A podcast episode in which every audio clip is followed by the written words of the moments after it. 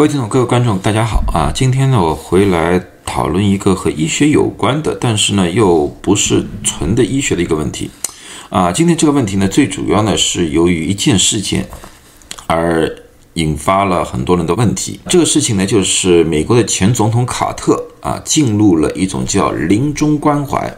那么很多听众在问我，什么是临终关怀？临终关怀是不是安乐死啊？临终关怀到底是怎么样实行的？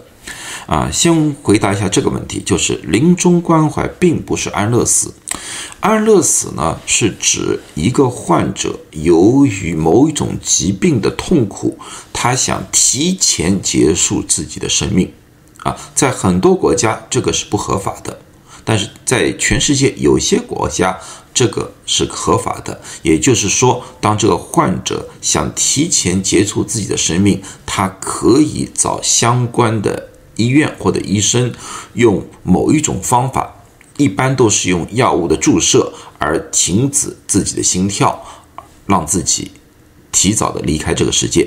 但是临终关怀不一样，临终关怀是指某一个患者，他在医生的确定之下，认为自己的生命只有小于六个月的时间，在这个时候，任何的治疗。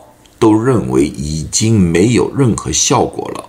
那么在这个情况之下的话，他可以参加这个服务啊。在美国呢，对于重症患者有两种服务，一种呢就是这种叫临终关怀，另外一种呢又叫舒缓治疗。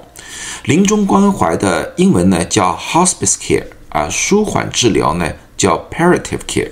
啊，这两者呢是有区别的。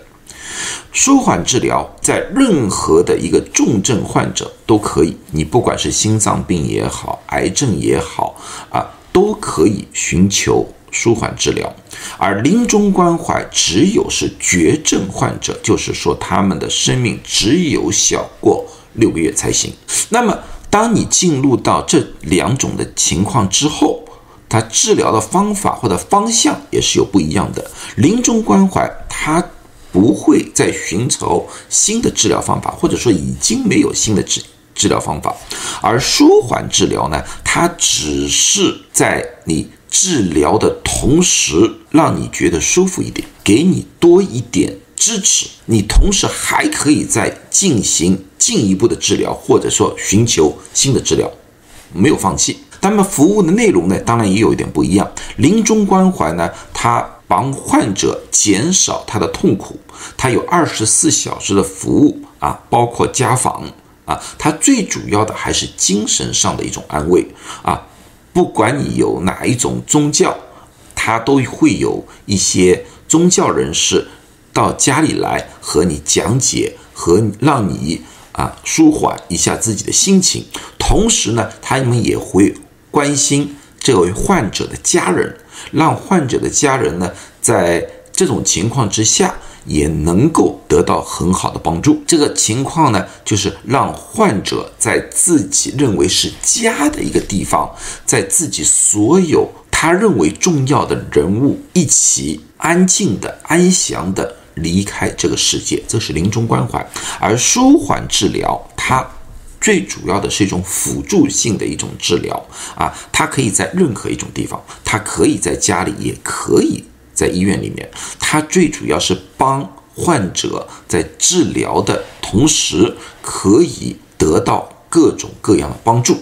那么我举一个例子啊，如果说有一个患者，他诊断了是乳腺癌，他接下去要进行治疗。他可能要进行化疗，他可能要进行呃其他一些放射疗法。他知道这些疗法是会挺痛苦的，但是他想进行这样的治疗，但是他又害怕。这种是情况之下的话，他可以进行那个 palliative care。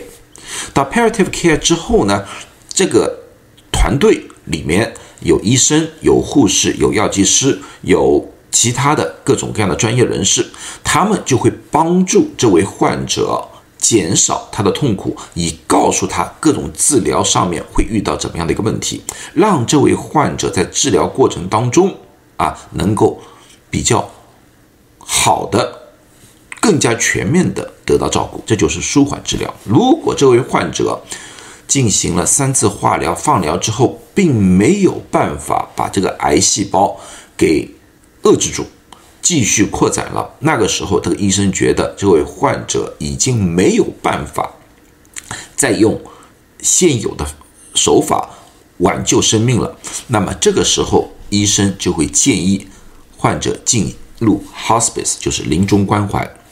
那么进入到临终关怀之后，这位患者就在自己的家里面，啊，那个护士呢会上门帮他看情况，然后呢他会用各种各样的药物减少自己的痛苦，啊，然后呢他们也会安排看看这位患者还有什么心愿没有，有什么事情想做的，或者说有哪些人会想见的，他们都会想办法帮他联系，来让这个患者完成最后的一些心。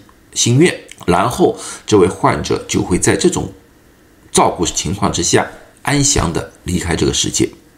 啊，我知道对于这种东西，呃，我们有些华人的家人啊，都比较避讳，都不愿意去谈啊。但是有些时候，我们也不得不说，生命总归会有结束的一个时候啊。所以，让患者有尊严的、有准备的。